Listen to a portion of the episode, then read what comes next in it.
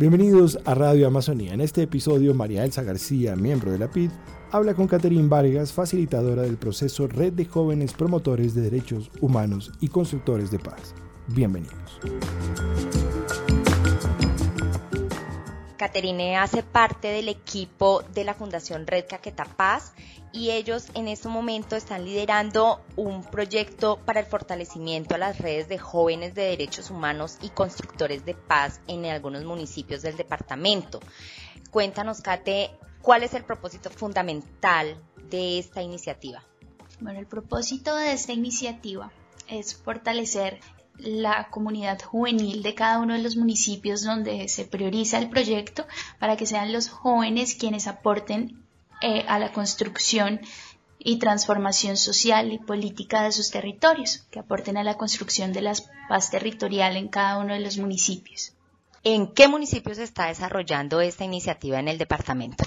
Estamos en Cartagena, Montañita, San Vicente del Caguán y se espera que en este segundo semestre iniciemos con Valparaíso.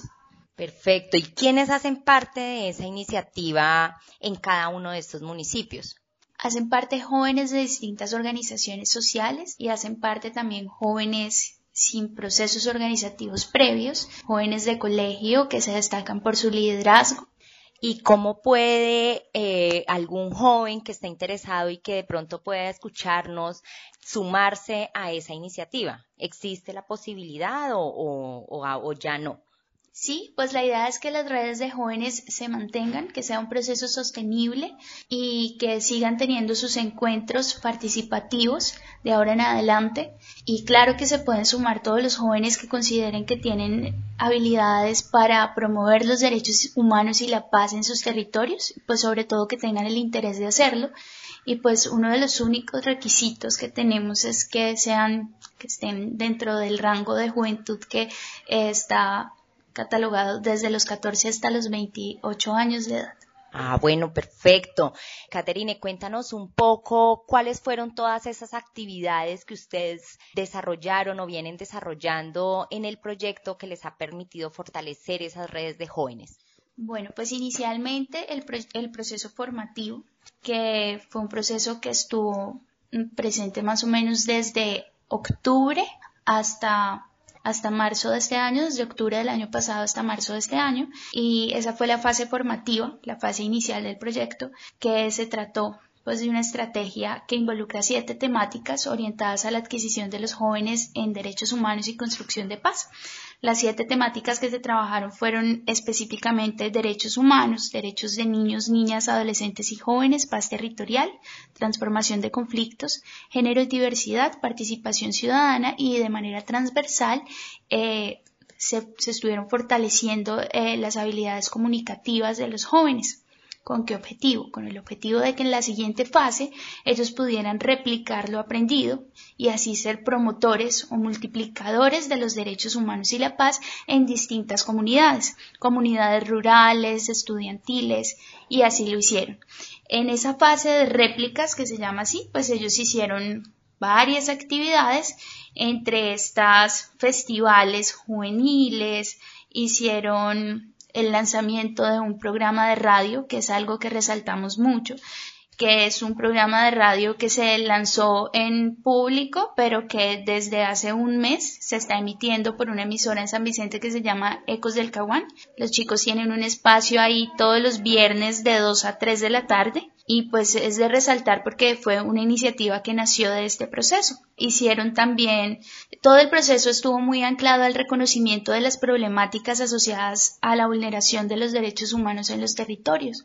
Entonces, en el caso de Montañita también resaltamos específicamente una actividad que se realizó en la vereda del Temblón, que surgió de, de que los jóvenes evidenciaron que, había, que existe en esta vereda una problemática asociada al machismo. Dos mujeres fueron asesinadas en un mes. Posterior a esto, ellos hacen esa lectura del territorio y deciden tener un acto incidente ahí, reunir a toda la comunidad, ofrecer un taller sobre derechos humanos, sobre derechos de las mujeres, sobre rechazo a las violencias contra las mujeres y bueno, se congregó toda la comunidad y se hizo un acto simbólico también en conmemoración a estas mujeres asesinadas. En Cartagena del Chairá también, por ejemplo, resaltamos que los jóvenes estuvieron muy involucrados eh, con el tema de los asentamientos informales que existen en San Vicente del Caguán y la vulneración a los derechos humanos que sufren las comunidades que habitan en estos asentamientos. Los chicos tuvieron la posibilidad de hacer varias visitas a este lugar que está ubicado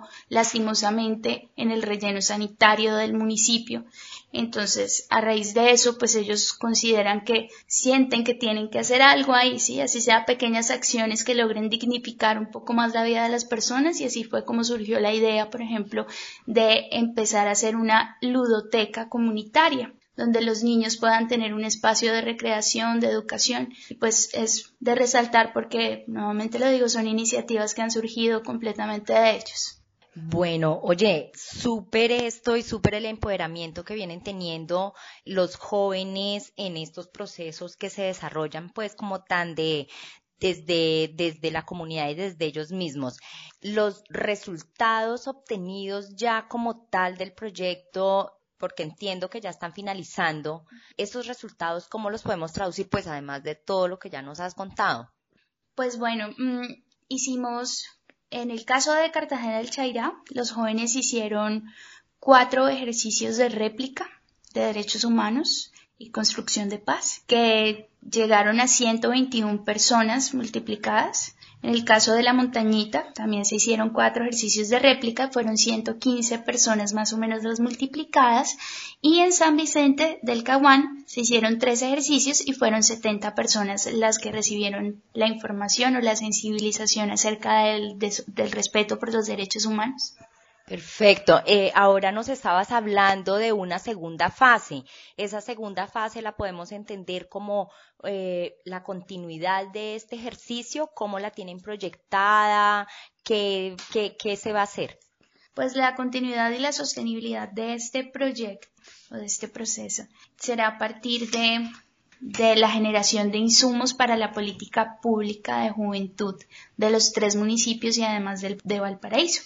El programa de Derechos Humanos USAID y la Fundación Red Caquetá van a seguir trabajando de manera conjunta en el semestre que viene y se espera pues que, que, sean los jóvenes promotores de derechos humanos los que lideren junto a la plataforma juvenil de cada municipio el desarrollo de estos insumos o de la generación de insumos para la, para la construcción de la política pública.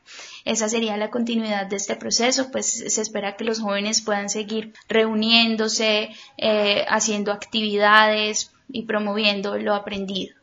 De cualquier manera, pues es muy, muy importante también resaltar acá eh, la, el trabajo que se viene haciendo desde la Fundación Red Caquetá Paz con las redes de jóvenes, no solo en estos municipios, sino en todos los otros municipios del departamento.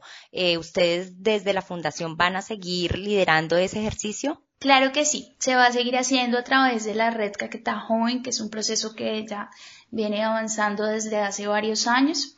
Además, se va a seguir haciendo también a través de los colectivos de comunicación, juventud y medio ambiente en cada uno de los municipios donde se encuentran estos colectivos y las redes de jóvenes.